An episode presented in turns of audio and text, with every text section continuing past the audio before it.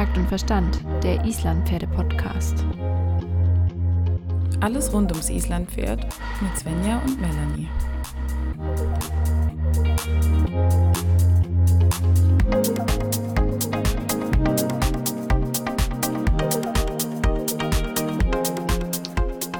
Morgen. Svenja, ich habe deine Stimme vermisst. Oh mein Gott, diese Podcast-Pause war ganz schön lang, oder? Ja, ja. Herzlich willkommen im Jahr 2021. Herzlich willkommen in einem neuen Jahr. Frisch, munter, voller Energie. Takt und Verstand Podcast 2.0. Warum Wir sind wieder 2.0? da. Ja, Weißt du was, was ich nicht weiß? Nein, noch nicht. Wir sind wieder zurück aus einer sehr, äh, ja, doch langen Pause, in der wir ganz viele Ideen sammeln konnten. Viele Themen, also mir sind echt viele Themen durch den Kopf gegangen. Ich habe immer gedacht, oh, darüber würde ich jetzt gerne mit Melanie reden. Und da sind wir mal sehr gespannt. Also wir haben noch, noch viel, über das wir sprechen können in der nächsten Zeit. Wie geht's Oh dir ja. denn? Hattest du, hattest du einen guten Start ins neue Jahr? Ja, also ich mache da gar nicht mehr so einen Riesenaufwand drum. Es ist halt mal wieder ein neues Jahr, mal wieder ein Jahreswechsel. Ähm, Und dieses Jahr ist ja auch wieder speziell, sag ich mal, unterm Corona-Stern. Das heißt, da ist nicht so viel passiert. Wir waren einfach zu Hause, wie wahrscheinlich fast jeder. Und, aber es bleibt oder blieb auch viel Zeit, um sich Gedanken über die nächsten Schritte, jetzt im Pferdetraining zum Beispiel, über die neuen Ziele für das Jahr oder das folgende Jahr zu machen. Und, Spannend, ja. spannend. Hast du dir ein paar Ziele gesetzt oder lässt du das jetzt mittlerweile komplett? Ich habe mir Ziele gesetzt, aber ich weiß gar nicht, ob ich das überhaupt so verraten soll, weil es ist mir ein bisschen peinlich. Wieso? Tatsächlich ist eins meiner Ziele dieses Jahr endlich meine Longierabzeichen zu machen. Ach ja, stimmt. Also ich habe, ich habe äh, diverse Abzeichen im IPZV und einen Jungpferdebereiter, aber ich habe es noch nicht übers Herz gebracht, die Longierabzeichen zu machen. Will ich aber irgendwann den Trainerschein jetzt endlich mal in Angriff nehmen, sollte ich das vielleicht auch mal machen. Also Aber das Ja. ist doch ein sehr realistisches Ziel für dieses Jahr. Äh, Also ich hoffe es, sofern, also- sofern die Pandemiesituation das auch irgendwie zulässt. Aber ich Ja. habe gehört, da gibt es schon ein paar Konzepte in den Startlöchern, die ähm, da Online-Unterricht und solche Sachen mit einbinden. Mal schauen, wo uns das hinbringt, oder? Also ich fände das super spannend. Ich habe jetzt noch nicht so viel Infos, aber tatsächlich soll es jetzt auch coole Ausweichmöglichkeiten geben. Wie das dann aussieht, kann ich dir dann irgendwann in der Zukunft sagen. Ja, Genau, also eins, eins der Ziele für mich ist auf jeden Fall mal dieses, dieses zu schaffen. Ich, ich hoffe, ich bin kompetent genug, um zumindest beim Longierabzeichen 1 ein Pferd im, am Halfter zu longieren, aber ja, ich, ich denke mal, das, das wird hoffentlich alles hinhauen. Ja, schauen wir mal. Ich, ich weiß nicht. Mal gucken, ob du das kannst. Ja. Ich habe ja gehört, dass Hamio dich ab und zu an der Longe rumzieht. Nein, das macht er nicht. Er ist richtig, er ist wirklich extrem anständig beim Longieren geworden. Aber es gab schon Zeiten, da war das anders, das stimmt. Aber gut, die, die hat wahrscheinlich jeder mal. Ja, ansonsten, mein Ziel ist mehr, mehr fortbilden, mehr bilden, mehr lernen. Also ich habe das Jahr 2021 ganz ins Zeichen der Fortbildung und Vorbereitung gestellt, mm, um dann 22 wirklich eigentlich den Trainer zu machen. Dann so war meine Idee. Weil dieses Jahr ist noch mal ein bisschen schwierig, alles zu planen. Auch den vielen Urlaub, den man braucht für einen Trainerschein. Ich meine, drei Wochen Urlaub musst du dir auch erstmal in der Zeit ohne Probleme nehmen können. Ja, das ist tatsächlich so für Berufstätige gar nicht immer so einfach. Also wenn du auch noch andere Sachen unter den unter einen Genau. Hut kriegen musst mit Urlaub und man hat einfach nicht so viel Urlaub und du hast ja in der Schweiz, glaube ich, noch weniger als wir jetzt in Deutschland. Ja, ja. Und das muss man auch erstmal koordiniert bekommen. Aber wir wollen Ja. jetzt nicht so viel rumweinen, sondern Genau. Erzähl mir doch mal schnell, hast du dir Ziele für dieses Jahr gesteckt oder?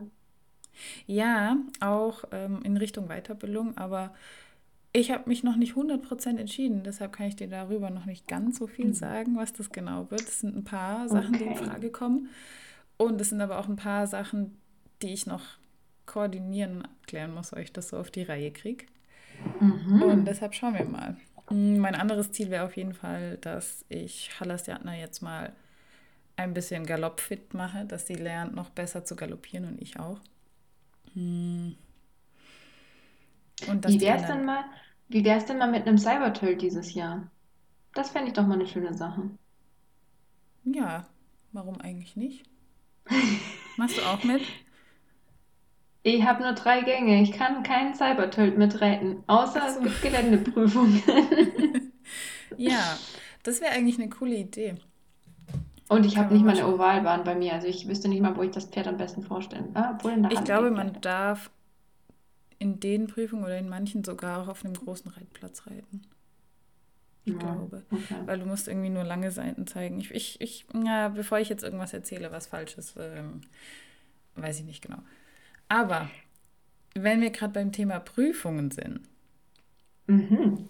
Um da nochmal Bezug zu nehmen auf unsere letzte Folge mit der Svenja Braun.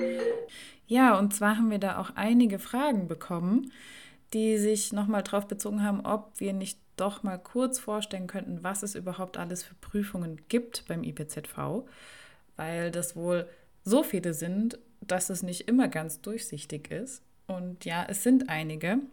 Also ich ja, also tatsächlich äh, glaube ich, dass ich, also ich finde die Frage für mich selber auch mega spannend, weil ich glaube, ja. ich weiß gar nicht, was es eigentlich alles für Prüfungen gibt. Also klar, die wichtigsten kennt man. Was sind denn die wichtigsten? Aber, ja, eine T1 zum Beispiel oder eine T2 oder vielleicht auch mal eine T8. ähm, genau, also es gibt ja die ganz, oder die, die, die Prüfungen, sagen wir mal, die schweren Prüfungen sind ja eher die bekannteren, die man von den größeren Turnieren kennt. Aber tatsächlich gibt es ja auch gerade in den ja, Freizeitbereich, sagen wir es mal so, oder nicht so schweren Prüfungen auch ganz schön viel. Und da muss ich sagen, was so Geschicklichkeit, Springen und was weiß ich angeht, habe ich gar keine Ahnung. Und vielleicht kannst du mal einfach irgendwo einsteigen und mal anfangen zu erzählen, was denn diese Buchstaben und die Zahlen vielleicht so grob zu sagen haben. Genau, du hast ja jetzt schon die T-Prüfungen angesprochen. und für was steht denn das T überhaupt? Also das steht natürlich für Tölt. Und da gibt es die Prüfungen von T8 bis T1. Das heißt, es gibt T1, T2, T3, 4, 5, 6, 7, 8. Und 1 ist die schwierigste und 8 ist eine leichtere Prüfung, die ja eben einen geringeren Anspruch jetzt an Pferd und Reiter hat. Man unterteilt es dann jeweils in leichte und schwere Prüfungen. Die leichten Prüfungen sind die T8 bis die T5 Mhm. Und die schweren Prüfungen sind die T1 bis die T4. Und jede Prüfung hat ähm, ein bisschen unterschiedliche Ansprüche. Da gibt es auf der Website vom IPZV Unmengen an Dokumenten, die man sich da durchlesen kann, wo ganz genau aufgeschrieben wird, was gefordert wird, wie das aussehen muss, wie die Bewertungskriterien dafür sind. Das möchte ich jetzt hier nicht runterbeten, weil sonst wären wir nicht Aber mehr fertig. Kann man, kann man grob, kann man eigentlich doch sagen, korrigiere mich, wenn ich da falsch liege, dass gerade bei den TÖLT-Prüfungen entweder Zügel überstreichen ein großes Thema ist oder ähm, zum Beispiel Tempo verstärken. Also das ist ja so ein bisschen was, gerade T1, T2, ich weiß nicht, kannst du da genau. mal kurz ja, genau. die Prüfung kurz in zwei, drei Sätzen beschreiben vielleicht? Also es geht erstmal, glaube ich, ähm, langsames Tempo, Tölt, dann macht man das auf beiden Händen. Oder vielleicht auch nur auf einer Hand. Und dann gibt Man merkt, wir sind noch nie eine T1, sondern eine T2 nee, geritten. Noch nie eine T1 geritten. ja, und dann gibt es noch das starke Tempo-Tölt. Und in der T2 ist der Unterschied eben dazu, dass du noch Zügel überstreichen machen musst und da auch jeweils im starken Tempo oder im nicht so starken Tempo im beliebigen Tempo. Beliebiges Tempo, mhm. das Wort hat mir gefehlt, genau. Und die genau. T8 okay. zum Beispiel hat den Anspruch, beliebiges Tempo tölt auf beliebige Hand. Ich glaube, man muss nicht mal beide Hände zeigen. In der T7 musst du dann, glaube ich, schon langsames Tempo und beliebiges Tempo zeigen. Also die T8 ist eigentlich die perfekte Prüfung für jemanden, der ein Tölt-Moped hat und einfach mal zeigen will, wie cool er tölten kann. Weil da legst du Genau. einfach los und zeigst einfach dein Tempo Tölt. Ist eigentlich eine coole Sache. Es ist wirklich sowas für die Freude, fürs Üben, für die Umgebung. Und ähm, ja, okay, aber neben dem Tölt gibt es ja auch den Viergang und den Fünfgang. Okay, wie sich Viergang und Fünfgang unterscheiden, ist relativ eindeutig. Pass ja oder nein. Richtig, richtig, volle Punktzahl, Svenja. Der Viergang, das sind die Prüfungen, die mit einem V vorne beginnen. V für Viergang. Und die fangen an mit V6 und gehen dann auch bis V1. Leicht sind wieder V6 bis 3 und schwer sind die V1 und die V2. Okay, und beim Fünfgang haben wir? Und beim Fünfgang haben wir nur zwei verschiedene Prüfungen, die Mhm. F1 und die F2. F für Fünfgang. Und weißt du, wie sich diese beiden Prüfungen unterscheiden? Hast du das zufällig auch parat? Um ehrlich zu sein, nein. Habe ich nicht parat. Könnte ich dir nachschauen und im nächsten, vielleicht in der nächsten Folge nochmal mehr drauf eingehen. Finde ich schade, weil ich, ich habe das Gefühl, das wird so deine Prüfung werden. Wann denn? In 20 Jahren oder? Nein, nein, nein, nein. Das, das wird, das wird noch. Ich bin da ganz positiv. Also, ja, okay. Ich weiß Aber nicht, jetzt mal zeigt man so. in der F2 Zügel überstreichen Oh, ich habe und keine in der Ahnung. F1 nicht? Nein. Also im, im Fünfgang, im normalen Fünfgang zeigst du doch kein Zügel überstreichen.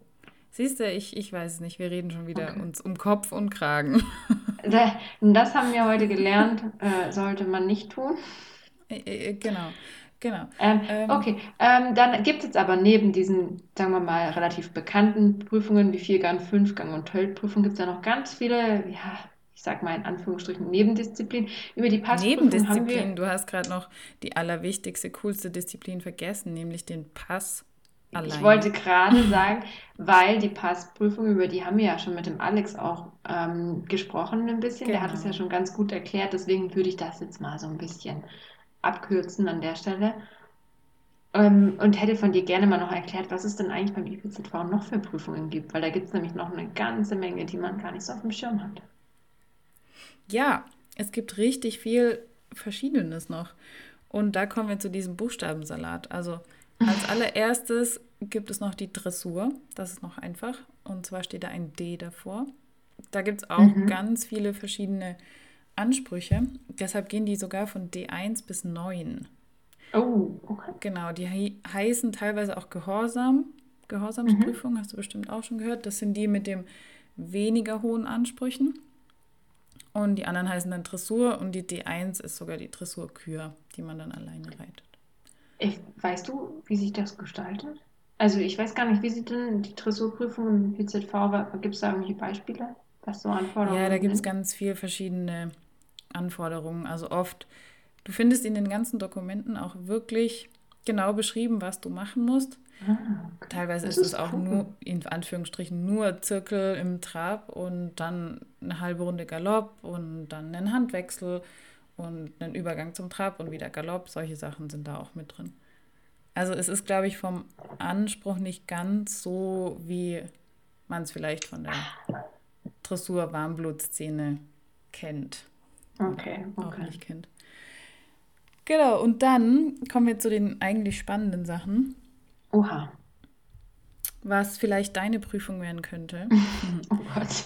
Und zwar gibt es da die Prüfungen SP. Was könnte sich denn dahinter verbirgen? Ähm, S, SP, super blöd. Nein, Das wird natürlich deine steht wahrscheinlich super für, für Springen. Ja, das ist die Springprüfung, genau. Das ist auf Da jeden gibt Fall es sogar auch spannend. Vier verschiedene Ach Springprüfungen. ich, Also ich hab, kann um potenziell vier Prüfungen reiten? Ja, ich habe, um ehrlich zu sein, auf keinem IPZV-Turnier, auf dem ich mal war, eine Springprüfung gesehen. Ich weiß nicht, ob die nicht ausgeschrieben worden sind oder ob es einfach nicht genügend Leute sich angemeldet haben. Okay, Aber es gibt Leute da draußen, wenn ihr Isländer habt, die springen können, bitte tut mir einen Gefallen und macht das deutlich, dass wir mal für die Easies eine Springprüfung auf die Beine stellen können am Turnier, damit ich auch endlich mal mitreiten kann. Ja, richtig gut. Und es gibt auch noch eine andere Kategorie, die im Hamür, glaube ich, super Spaß machen würde. Und zwar ist es die Geländeprüfung. Oh, krass, es gibt eine Geländeprüfung? Ja, ich glaube, das geht so ein bisschen in die Richtung Vielseitigkeit. Natürlich nur abgespeckt, aber Oh, finde wie ich eigentlich genial. ziemlich cool. Habe ich auch noch nirgendwo ausgeschrieben gesehen. Okay. Also wenn ihr irgendwo mitbekommt, dass solche Prüfungen ausgeschrieben sind irgendwo, dann Ja. meldet euch, schreibt uns. Ich glaube, ich sehe da Potenzial. Ja. Nein, auch für einen, auch für einen, für einen Fünfgänger zum Beispiel ist so eine Geländeprüfung, vorausgesetzt, er, er kriegt das mit dem Springen hin, vielleicht auch mal was Interessantes. Ja, Also warum denn nicht? Also, hatten eben, ich ja finde das echt cool. Folge. Das ist doch gerade das Schöne, dass man mit einem Islandpferd eben nicht nur seine langweilige Dressurprüfung reiten kann. Auch ich will jetzt nicht sagen, dass Dressurprüfungen langweilig sind, aber man kann genauso gut eben eine Gelände oder nochmal einen Viergang reiten. Das ist doch cool. Ich finde das Das ist gut. super cool. Stell dir mal vor, du gehst auf ein Turnier, reitest einen Viergang und noch ein Gelände und dann machst vielleicht noch eine Gehorsam, da bist du ja der King. Ja, Also wenn du da in, in, allen drei Prüfungen nur halbwegs ordentliche Noten bekommst, dann das kannst du dir aber ja. sowas von auf die Schulter Ja, klopfen. ja. Das ist schon ziemlich cool. Was Okay, ich cool. auch noch super finde, es gibt auch Rennprüfungen. Und Rennprüfungen? ja, ja, es gibt immer, ich weiß nicht, ob du schon mal vom Renntag am Schorenhof gehört hast. Die machen das, glaube ich, einmal im Jahr. Und es gibt nämlich Galopprennen, so das Klassische. Und dann gibt es aber auch Trab- und Töltrennen. Und natürlich Oh, Passrennen, klar. Töltrennen. Ja, Ja, Passrennen ist ja klar. ja. Aber so es sind Okay. einfach die klassischen Wettrennen. Da muss man Mit wie natürlich vielen viel, Startern? nicht viel können, außer schnell sein. Ich glaube aber, das macht unheimlich viel Spaß. Das wäre nichts für Halastiatna im Moment, weil sie einfach noch zu faul ist, um richtig schnell zu sein. Aber ich hoffe, das Aber weißt du, vielleicht ist das ja genau die richtig, das richtige Umfeld und die richtige Stimmung für sie, um ihr Ja, Renntalent zu entdecken. Wenn die so aufgeheizt ist, mit wie viel anderen Pferden da zu stehen und um die Wette zu rennen. Glaube, das bringt schon mal das Blut in Wallung. könnten wir mal ausprobieren. Oder wir machen jetzt einfach mal Wettrennen durch den Wald. Also es ist eigentlich nichts, Ah, was man okay. mal so machen sollte, ähm, wegen gefährlich und so. Ne? Potenziell gäbe es aber auch dafür eine Prüfung, wenn ihr so ein Pferd habt. Also es gibt, glaube ich, für jedes Pferd, muss ich doch jetzt feststellen, eine Prüfung. Das ist schon cool. Gut. ich Ähm, bin noch nicht ja. fertig. Oh, okay, Verzeihung. Es gibt noch mehr. Es gibt sogar eine Prüfung für Handpferdereiten, Svenja. Echt? Okay, Ja, das das wäre doch richtig cool für dich. Und es gibt natürlich auch noch für Zügel- und Halfterklasse, für kleinere Kinder zum Beispiel, die erst noch, noch Mhm. nicht so lange und gut reiten können. Oder schon gut reiten, aber einfach noch nicht so alleine frei reiten können. Finde ich auch immer sehr schön. Und es gibt auch noch sowas wie Paarreiten. Das sind alles offizielle IPO-Prüfungen hier. Das heißt, da reitet Mhm. man dann zu zweit irgendwas vor. Finde ich auch ganz schön. So eine Teamprüfung. Ist man nicht ganz alleine auf der Bahn. Eigentlich auch cool. Und dann gibt es natürlich noch den Trail und das Fahnenrennen. Oh, stimmt, Fahnenrennen. Wie konnte ich das vergessen? Ja, das ist auch sehr wichtig. Das Und Fahnenrennen ist echt beliebt. ja, das macht, glaube ich, einfach nur richtig Spaß. Und es gibt für junge Pferde noch Futurity-Prüfungen. Mhm, Aber da stimmt, stimmt, hatten wir stimmt. ja auch schon mal ein bisschen drüber gesprochen. Einfach um junge Und Pferde ans Turniergeschehen und so weiter zu gewöhnen. es Ja. gibt doch auch Leistungsklassen. Hast du dazu auch noch was, was du uns erzählen kannst? Ja, die Leistungsklassen. Das ist ein wenig kompliziert. Es gibt jetzt seit ein paar Jahren ein neues System, sodass die schweren Prüfungen werden in Leistungsklasse 1 bis 7 unterteilt. Das heißt, beim Tölt wäre das zum Beispiel T1 bis T4 wird eingeteilt in LK, also Leistungsklasse 1 bis 7. Mhm. Weil es gab sehr viel Kritik, Kritik früher, dass eben viele Profireiter oder gute Reiter auch in den leichten Prüfungen ähm, starten konnten und somit, ich sag mal, normale Freizeitreiter keine Chance hatten, da irgendwie mal auf den vorderen Plätzen zu landen, einfach weil das ein bisschen fies war von der Einteilung her. Okay, also im Endeffekt, sorry, im Endeffekt dienen die Leistungsklassen auch dazu, dass die, die Stärke des Reiters so ein bisschen, also dass er ein ähnliches Feld bekommt, um sich zu beweisen und jetzt nicht unbedingt mit den Profireitern sich gleich messen muss. Ist ja eigentlich eine coole richtig, und die Sache. Leistungsklassen ändern sich halt je nach Punkten, die du erritten hast in dieser Prüfung. Also da gibt es dann ganze Tabellen, ab denen du siehst, jetzt bist du LK1, wenn du eine 6, irgendwas oder weiß ich nicht genau erritten hast. Okay. Genau, und dann darfst Und gilt die. Leistungsklasse dann nur für die jeweilige Prüfung oder für Gesamt? Also, wenn du in einer Prüfung eine Leistungsklasse erritten hast, ich weiß nicht genau, vielleicht übersteigt das jetzt gerade, das, das wird ein bisschen kompliziert gerade. Ja, ja, aber dann startest du eben auch in dieser Leistungsklasse. Also man liest ja oft LK1 Tölter, weil der dann halt mal diese Noten Erreicht hat. hat oder erreicht hat. Genau. Also ich glaube, ich bin LK4, ohne Ja, was dafür getan zu ja, weil du im haben. Prinzip Profireiter bist. Also wenn man davon Das ausgeht, dass jemand, der so eine witzig. Prüfung abgelegt hat, wie du, den Jungpferdebereiter, dass ähm, das Leute sind, die schon ein bisschen was können. Und Ja, das ist ja eigentlich die Vorbereitung vom Trainer B auf den Trainer ja, A, wenn man es mal so sieht. Also es ist schon, es ist schon spannend. Also ich dürfte jetzt gar nicht mal mehr so niedrig starten. Du Weswegen ich mir natürlich, ist der einzige Grund, weswegen ich mir natürlich so lange Zeit lasse im Moment mit dem Turnierreiten, weil ich möchte mich natürlich mit den Profis dann auch messen können und muss noch ein bisschen üben. okay. Ähm, ja, um das kurz abzuschließen. In den leichten Prüfungen gibt es die Leistungsklassen A bis G. Einfach Oh, um dort eine okay. Trennung reinzubekommen. Genau, das ist dann LKA bis G. Damit sich das besser unterscheiden lässt und man dann einfach besser sehen kann, ja, für welche Klasse sich das Pferd und Reiterpaar auch ähm, qualifiziert hat. Weil du kannst Okay, ja auch in also, den leichten Prüfungen über sechs oder sieben reiten und dann bist du eben mhm. LKA, weil das heißt sehr gut in den leichten Prüfungen. Und das Okay. Pendant dazu wäre LK1 sehr gut in den schweren Prüfungen. Und so ist es Wow. einfacher, dann eine Trennung reinzubekommen. Weil sonst konnte man sagen, ich habe einen LK1-Tölter zu verkaufen, verkauft den halt für 5000 Euro mehr als ohne die Quali.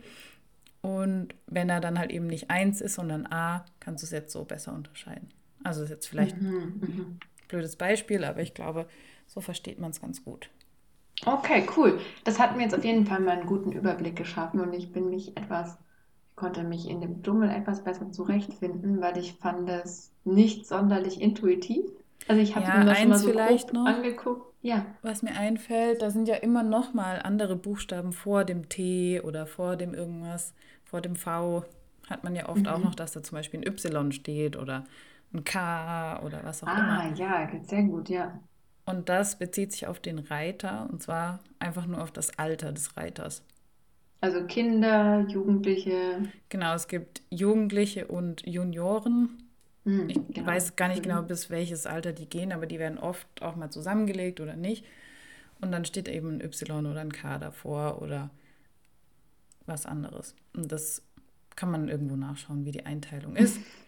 Aber wenn man sich als Erwachsener anmeldet, dann mm, kommt man einfach auch nicht in die. Jugendklasse rein. Fertig. Aber wenn ich doch mal ein Junior sein will. Ja, Nein. die Zeiten sind Okay. vorbei. Die Zeiten sind Okay, vorbei. wir haben ein bisschen mehr Licht äh, in, ins Dunkel gebracht, würde ich mal behaupten. Es wird äh, an diesem Sonntagmorgen ganz schön philosophisch jetzt. Nein, ich will jetzt aber mal ab von diesem Thema und will jetzt mal hier so wieder ein bisschen back to reality. Genau, Ähm, gute Idee. ja, es ist so, ich oder wir haben uns überlegt, wir würden gerne mal über ein Thema sprechen, das eigentlich super zentral in der Pferdeausbildung ist, aber doch manchmal so ein bisschen zu wenig oder die falsche Aufmerksamkeit bekommt. Mhm. Du hast es Ähm, sogar schon angesprochen heute. genau, um auf den Anfang zurückzukommen, ich würde mit dir gerne heute über das Longieren reden, aber nicht, weil ich mich auf mein Longierabzeichen vorbereiten will, Ach so. sondern weil es tatsächlich einfach ein Thema ist, was ähm, für mich in der letzten Zeit auch mal wieder an Wichtigkeit gewonnen hat. Also damit will ich nicht sagen, dass Reiten nicht wichtig ist. Reiten ist wichtig. Man kann auch nur Reiten lernen durch Reiten. Punkt. Ähm, Ja. aber eben, dass das Longieren für das Pferd, ähm, für die Muskulatur, die Balance, die Koordination, die Losgelassenheit und, und, und, und, und die Abwechslung unheimlich wichtig ist. Und deswegen wollte ich mit dir da so ein bisschen mal, ja, das ganze Thema noch ein bisschen erörtern, weil es auch was ist, was jeder ohne viel Hilfsmittel jederzeit umsetzen kann eigentlich. Richtig. Und also ich finde es einfach nochmal ganz wichtig zu betonen, dass Longieren nicht im Kreis rennen lassen bedeutet. Longieren ist nicht gleich nur bewegen, sondern es ist eine sinnvolle und gezielte Bewegung. Und man kann damit dem Pferd sehr gut helfen, Balance zu finden, ohne den Reiter erstmal, wenn es mit Reiter noch Probleme hat. Man kann sehr gut die Hinterhand aktivieren und fördern und man sieht vor allem auch, was passiert, wenn man nicht unbedingt gleich alles spürt von oben. Dazu muss man tatsächlich aber, glaube ich, auch relativ bald den Schritt aus dem Longierzirkel rausschaffen. Ich finde, mhm. wir Easy-Reiter, wir verstecken uns gerne immer so ein bisschen im Longierzirkel und sagen, ja, der braucht die äußere Anlehnung. Und das führt zu einem ganz krassen Problem. Also da kann ich wirklich mal, ich hatte mal ein Pony, das ich longieren wollte und wir hatten keinen Longierzirkel und ich bin halt einfach, ich wusste, ja, der kann das longieren, klar, kennt er.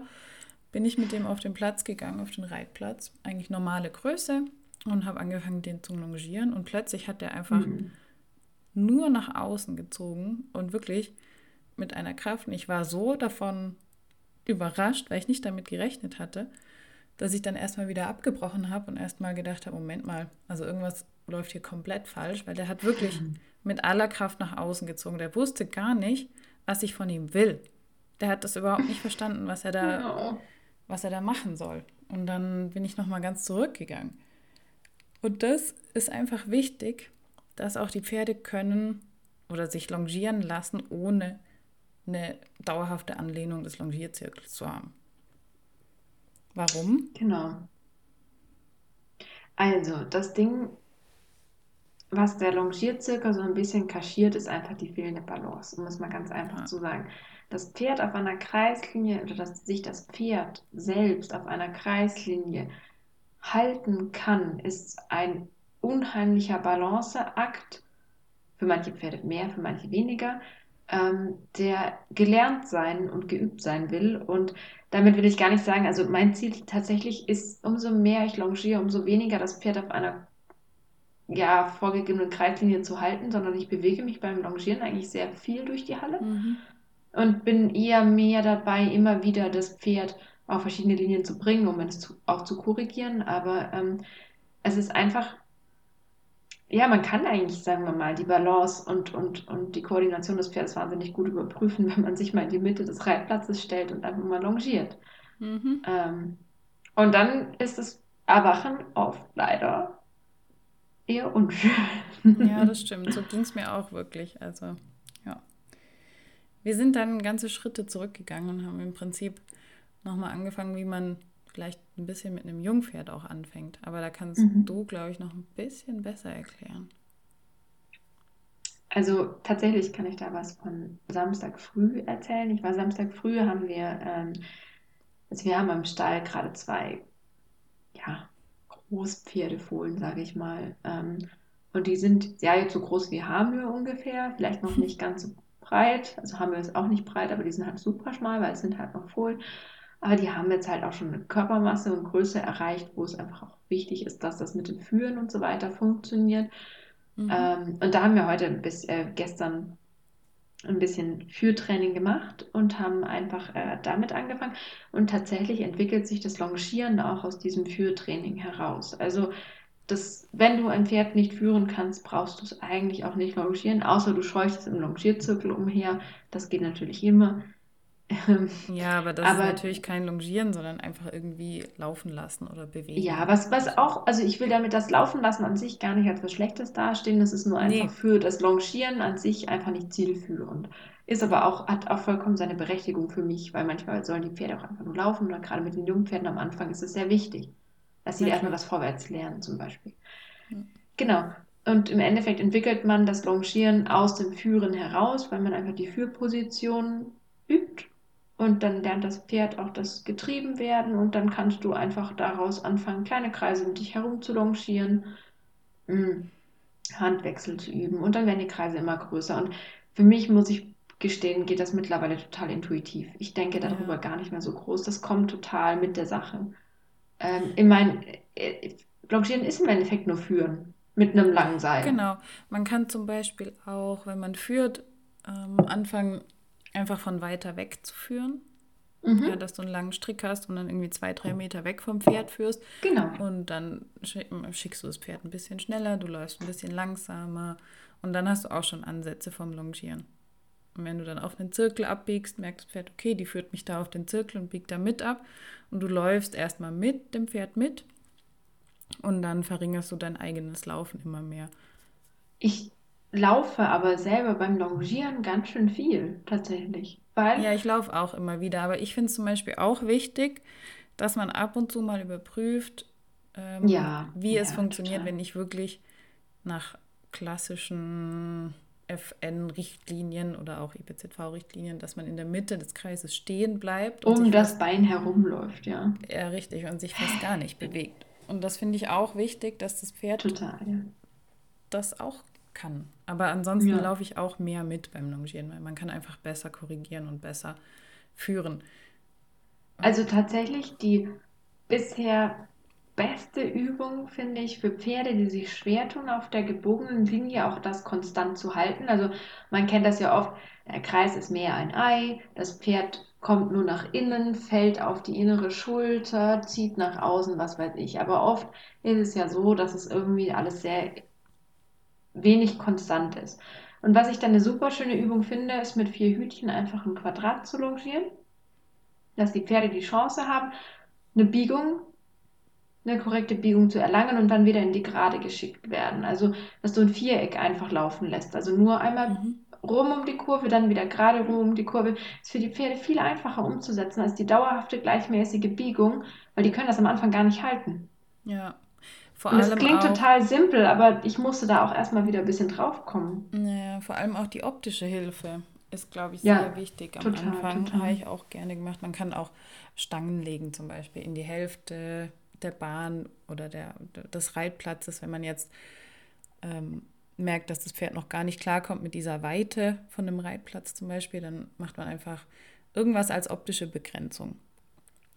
Es gibt ja auch diverse Trainingsmethoden, die da auch sehr viele optische Hilfsmittel benutzen. Ja, ich muss ganz ehrlich Farbe sagen, egal welche Farbe sie haben, sie helfen. Es muss nicht genau die Farbe sein und nicht genau das Produkt. Also man kommt auch das mit Pferd anderen kann, Dingen. kann gut sehen, wenn da was auf dem Boden liegt. Also ob das jetzt. Wenn es das will. Es kann auch, es kann auch, äh, auch diese Farbe übersehen, wenn kein Bock da drauf hat. ja, das stimmt, das stimmt. Aber optische Hilfen sind auf jeden Fall nicht nur beim Reiten super, sondern auch beim Longieren. Und auch für einen selber. Also man darf nicht unterschätzen, wir selber, ähm, für uns ist es manchmal auch gut, wenn wir sagen, okay, wir legen uns jetzt ein bestimmtes gleichmäßiges Muster, ist für die Pferde leichter umzusetzen und auch für uns, dass wir merken, dass wir vielleicht das Ei selbst produzieren und ja, nicht total. den schönen gleichmäßigen total. Kreis. Also ich kenne das auch gut von mir. Ich bin dann oft ähm, auf der einen Seite einfach weiter rausgelaufen und habe mhm. mich dann gewundert, warum das Pferd so nah bei mir ist. Und dann habe ich wieder gemerkt, oh, ich habe jetzt wieder einen viel größeren Abstand als eben und ähm, wenn man sich selber so eine Art Kreis aufbaut, mit Stangen oder Hütchen oder was auch immer, und dann sagt, okay, ich bleibe im Inneren des Kreises und mein Pferd muss außen, außen laufen. Mhm. Dann hat man immer einen gewissen Abstand, den man wahren muss. Einfach weil man selber die Hütchen sieht als Begrenzung und das Pferd sieht die auch. Und die Pferde verstehen auch sehr schnell, dass sie außen bleiben sollen. Ich finde es auch nicht schlimm, wenn am Anfang zum Beispiel keine konstante Anlehnung an die Longe ähm, besteht. Ich muss dazu sagen, ganz wichtig, ich longiere, wenn ich sinnvoll longiere, auf Kappzaum. Ich halte mhm. von allem anderen zum Longieren nichts. Da bin ich jetzt mal total radikal und krass unterwegs. Echt? Ich bin nicht so radikal. Ich longiere auch gerne auf Knotenhalfter. Okay, das, das, das ist für mich, Pferden das ist für mich total okay. Ich longiere am Anfang auch auf Knotenhalfter bei jungen Pferden. Das stimmt. Aber für die, aber, ja. für mich, für die korrekte Longenarbeit funktioniert wirklich nur der Kappzaum. Ich bin bei sonst nichts so, ja, wie soll ich sagen, strikt oder, oder engstirnig, aber für mich ist die Einwirkung des Cut-Zauns einfach die beste fürs Longieren. Vom Longieren auf Trense halte ich überhaupt gar nichts. Das finde ich ungefähr das, das Allerschlimmste. Gar nicht. Weil, Weil es von Prinzip der Hilfengebung ist es komplett Quatsch. Also an der Doppellonge ist es nochmal was anderes, aber Longieren an, an, an der Trense finde ich eine absolute Katastrophe. Über die Doppellonge kann man sich unterhalten, je nachdem.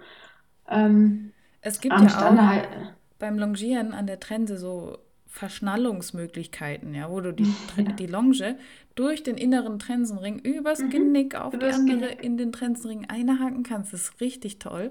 Da kannst du nämlich, wenn du innen ein bisschen ziehst, dann ziehst du richtig schön, hast du Druck auf dem Genick, ziehst auf der anderen Seite vom Gebiss und auf der inneren Seite ist richtig. Aber die anderen Verschnallungen sind doch auch nicht besser. Wenn du die durch den inneren Ring zum äußeren Ring übers Kinn ist genauso Quatsch wie nur ja. im inneren Ring. Ist für mich alles total nicht zielführend, weil es Nein, einfach es zieht dem Pferd zieht. einfach im Maul rum. Deshalb nicht auf Trense longieren. Und Stahlhalfter finde ich jetzt auch nicht so geil.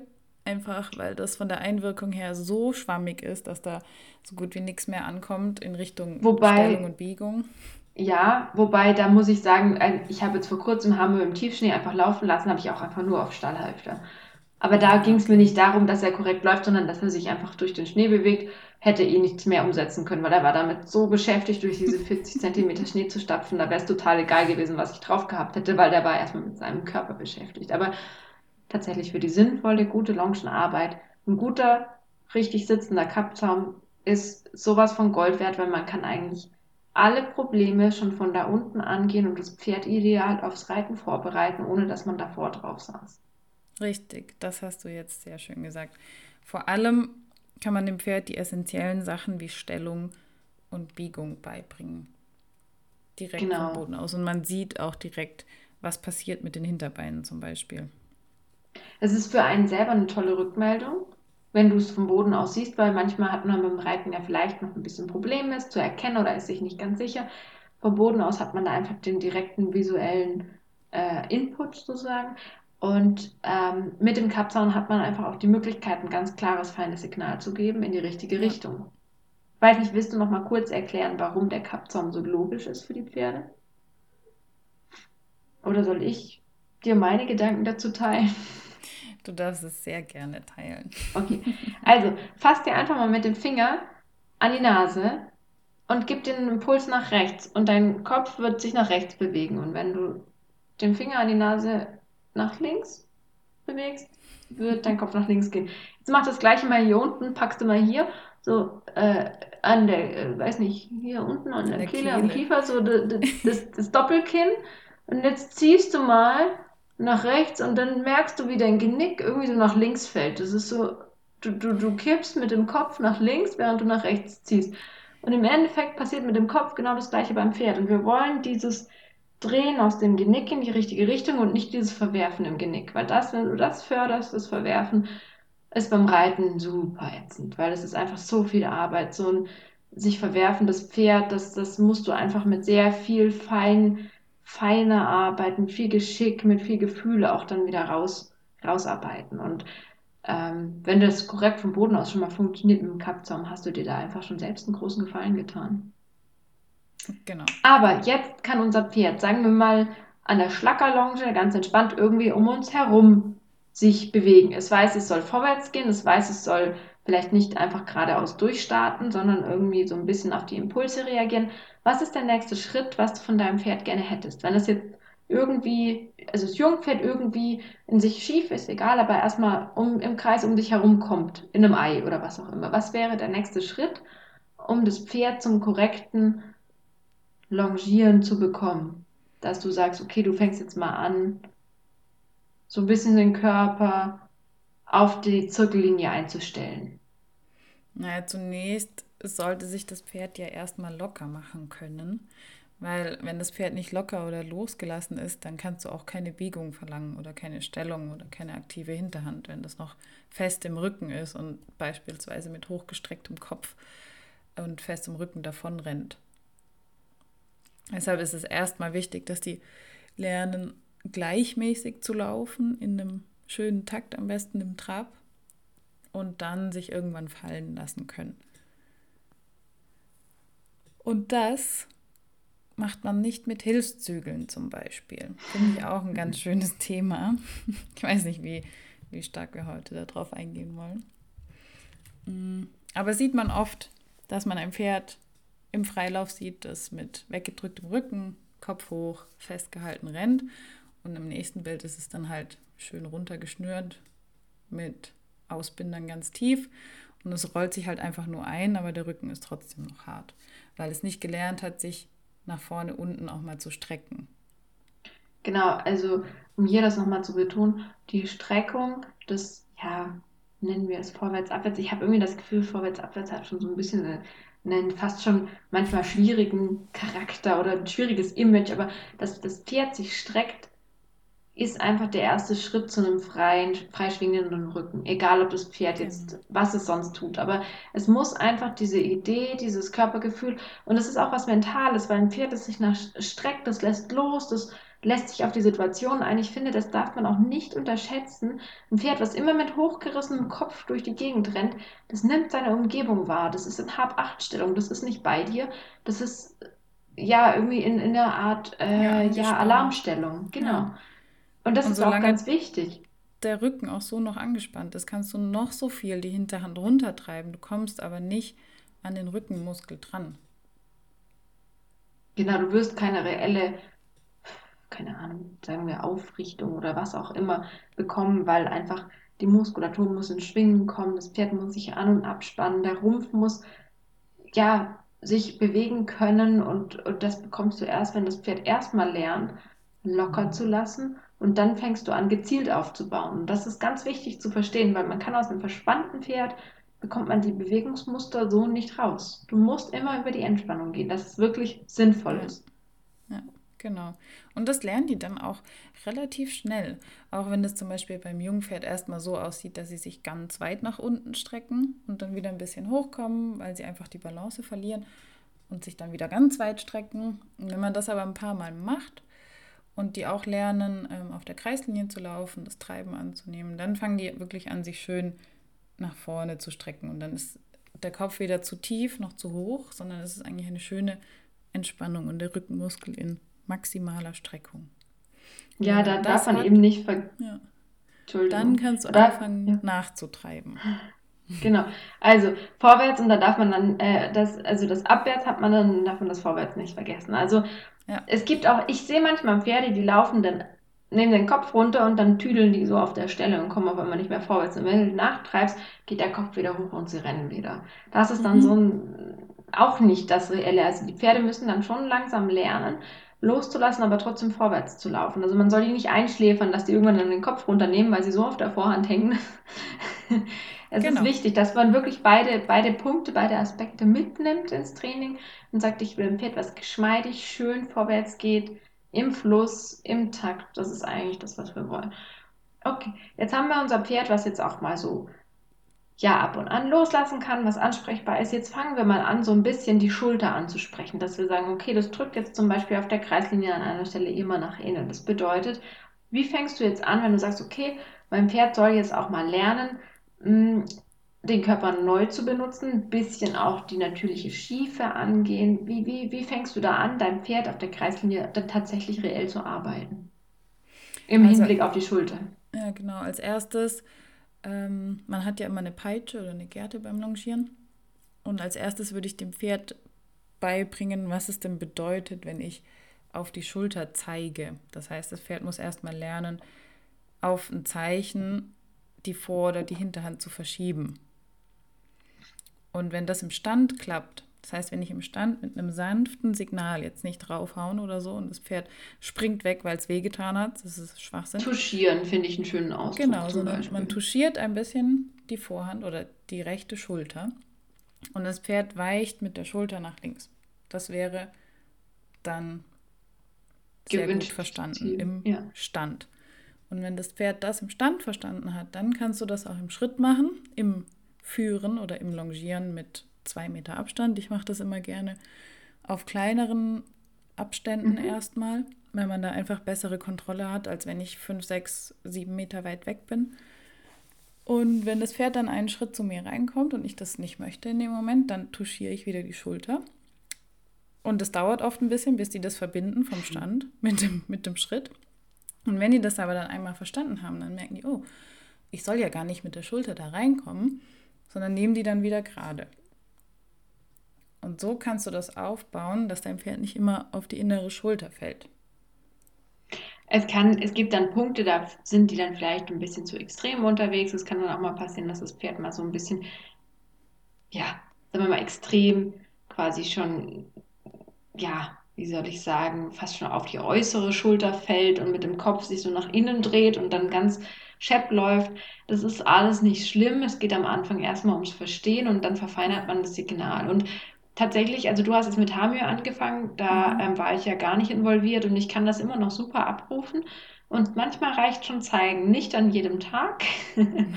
manchmal reicht tatsächlich, also ich habe das schon phasenweise gehabt, wenn er bei mir war und ich zeige auf die Schulter und du siehst, dass er im Körper reagiert. Und ich habe nur mit meinem Finger ja. da drauf gezeigt. Ich habe nichts mehr gemacht. Fast schon anschauen. Also genau. Pferde können die ja Pferde auch, werden können dann ja auch unterscheiden, fein. Genau. wo du hinschaust. Und wenn du wirklich ja. die Schulter fixierst, dann reicht das oft schon bei ganz feinen Pferden, ja. Bedeutet aber nicht, dass ihr jetzt anfangen sollt, beim Longieren immer auf die Schulter zu starren und hoffen, dass euer Pferd dann irgendwas macht. Also nicht falsch verstehen. Nein, aber es lohnt aber, sich auf jeden Fall mal zu beobachten, das Pferd beim Longieren, was es denn mit seiner Schulter eigentlich tut.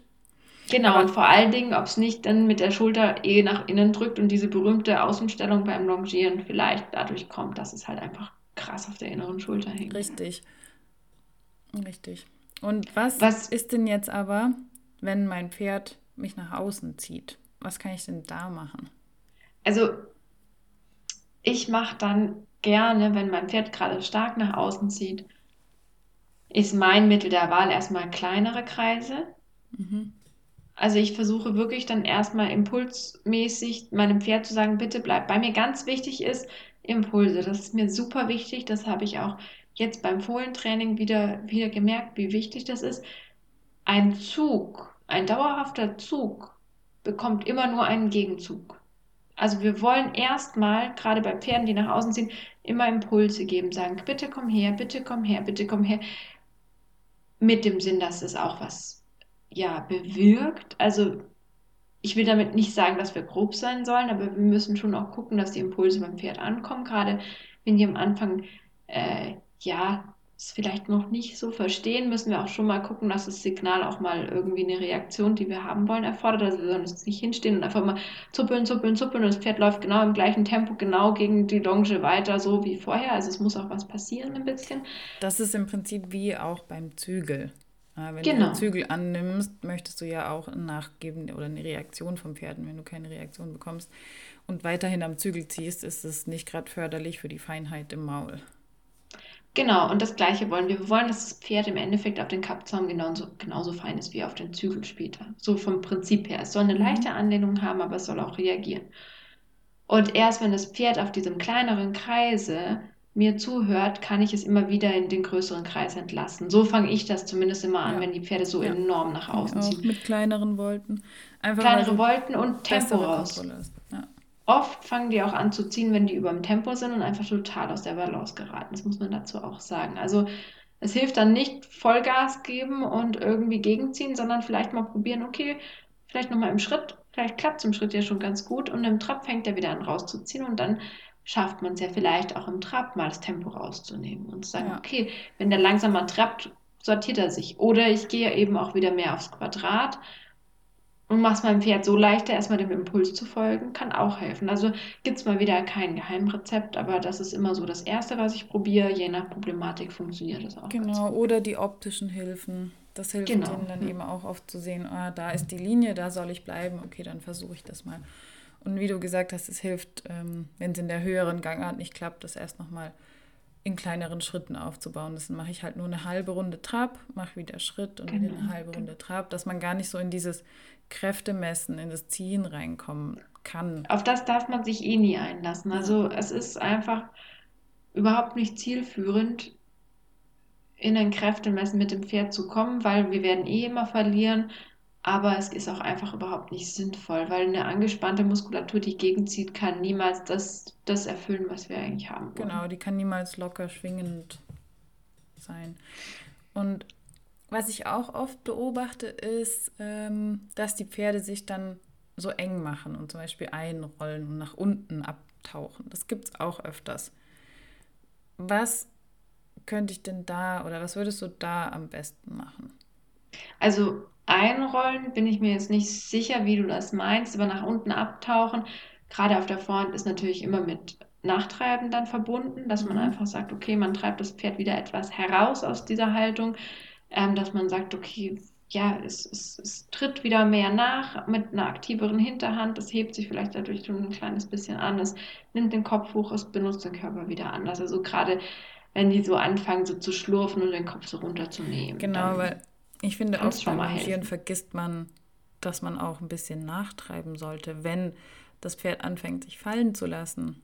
Und genau dann hat man den Punkt. Dann kann man nachtreiben, um die Hinterhand dran zu kriegen und den Rücken zum Schwingen und zum Anheben zu bekommen.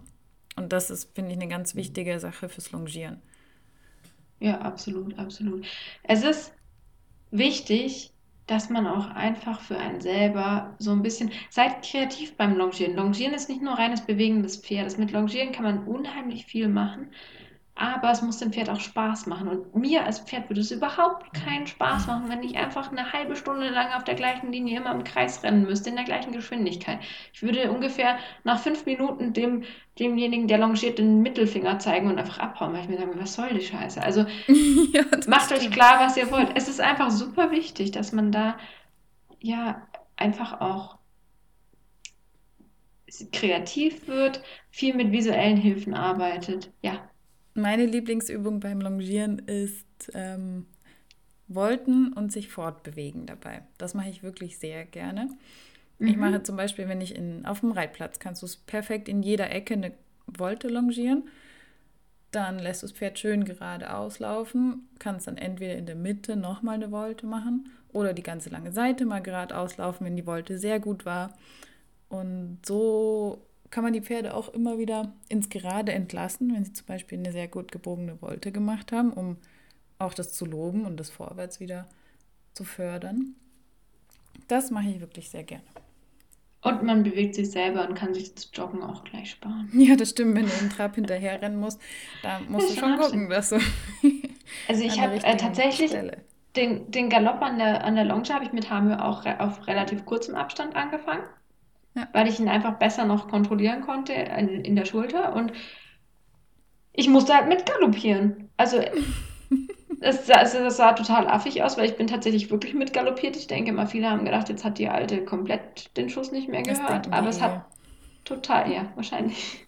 es hat super funktioniert. Es ist wirklich toll.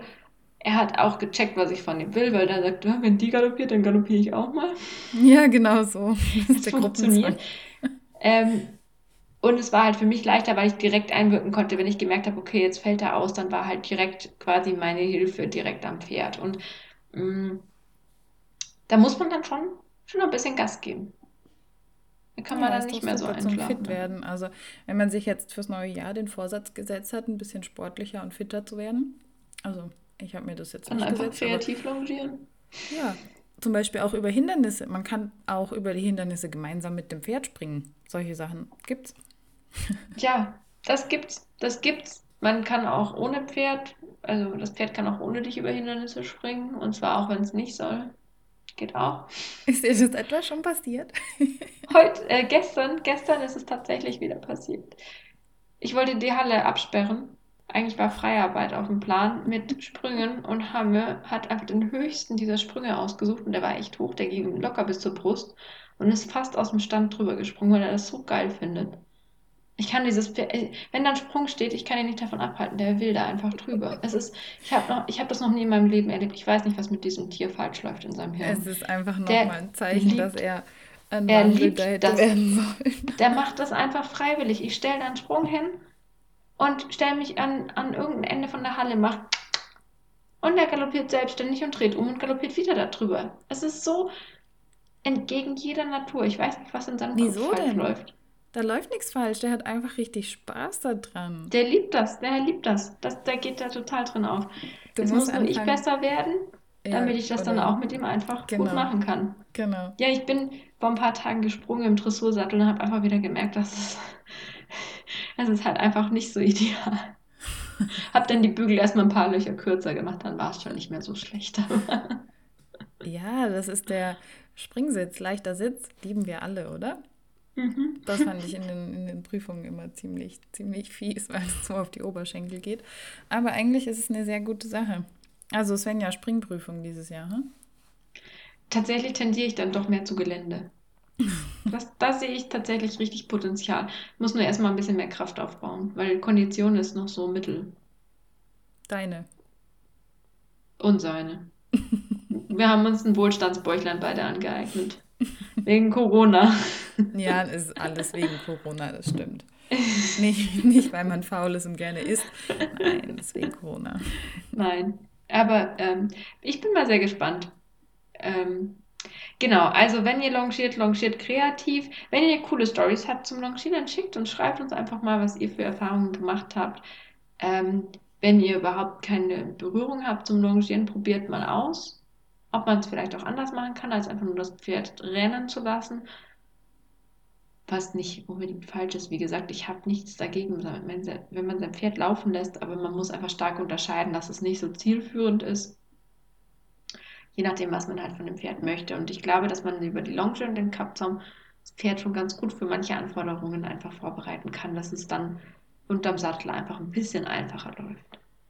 Genau, oder immer wieder auch als abwechslungsreiches Training, genau, genau Entspannungstraining, genau, ja. da einfach mal wieder korrekte Biegung zu fordern, mache ich zum Beispiel viel mit Halastiatna im Trab.